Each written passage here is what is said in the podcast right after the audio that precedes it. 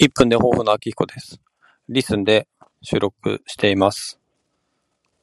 前回ね、リスンで収録をした時に、ちょっとメンテナンスか何かしている時だったのか、うまく撮れなかったのでね、やっぱりちょっと別アプリで収録してからアップするっていうことをしてたんですけども、まあ、1分で抱負だったら、ちょっと、とりあえず試しにやってみようかなと思ってます。10分くらい喋ってね、この間ね、ダメだったんでね、ちょっと、あーって思ったんですけどね。